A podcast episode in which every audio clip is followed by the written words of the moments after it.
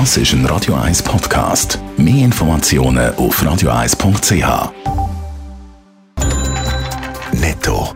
Das Radio 1 Wirtschaftsmagazin für Konsumentinnen und Konsumenten wird Ihnen präsentiert von Blaser Greinicher. Wir beraten und unterstützen Sie bei der Bewertung und dem Verkauf von Ihrer Liegenschaft. blasergreinicher.ch Dave Burkhardt. Die Grossbank UBS hat im dritten Quartal die Erwartungen übertroffen. Die grösste Schweizer Bank hat mit einem Reingewinn von 2,3 Milliarden Dollar abgeschlossen. Das sind fast 9 Prozent mehr als im Vorjahr. Gemäss dem Quartalsbericht von UBS sind das die besten Zahlen seit dem ersten Quartal 2015.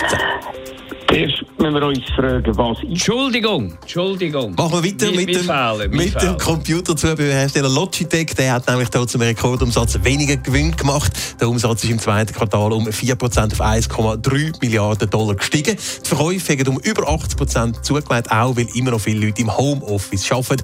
Weil Logitech aber Übernahme muss zahlen, ist der Gewinn um fast die Hälfte auf knapp 140 Millionen Dollar gesunken. Jetzt bin ich parat. Beim Industriekonzern Bucher laufen die Geschäfte nach wie vor sehr gut. Der Umsatz ist nach den ersten neun Monaten vom Jahr um knapp 18 Prozent auf 2,3 Milliarden Franken gestiegen. Der Auftragseingang ist laut Mitteilung mit 3 Milliarden sogar 50 Prozent höher als im Vorjahr. Erste Firmen müssen in Kurzarbeit, weil es fehlt im Moment weltweit an Computerchips. Und wenn etwas fehlt, dann bedeutet das auch immer, dass auf dem Markt etwas passiert. Dave Burkhardt, es wird teurer, in diesem Fall sogar zünftig teurer.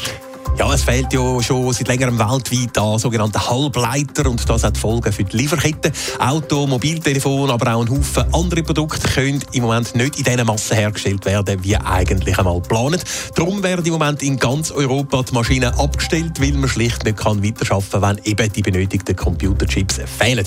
Gewisse Händler können da jetzt ein sehr gutes Geschäft machen oder ein super Geschäft, kann man fast sagen, weil es gibt Unternehmen, die die Wartezeit auf die Chips nicht wollen und darum den Wert zu horrenden Preisen aufkaufen. Was heissen denn horrende Preise? Was wird da gezahlt? Ja, es gibt äh, offenbar Zwischenhändler, die jetzt profitieren, weil grosse Firmen zum Beispiel im Moment alles aufkaufen, was an Computerchips gerade so um ist. Gemäss 20 Minuten gibt es äh, unter anderem Schweizer Firmen, die aktuell bis zu 300 Franken für Chips zahlen, die sonst Obacht gerade mal 80 Rappen kosten. Also über 300 Mal mehr als der eigentliche Marktpreis ist. Andere, die die Preise nicht wollen oder nicht können zahlen, die kommen natürlich dann ein Problem über. Und es besteht die Gefahr, dass wegen dem Chipmangel bald noch weitere Produktionen stillstehen, weil eben die Wartezeiten so lang sind. Netto. Das Radio 1 Wirtschaftsmagazin für Konsumentinnen und Konsumenten.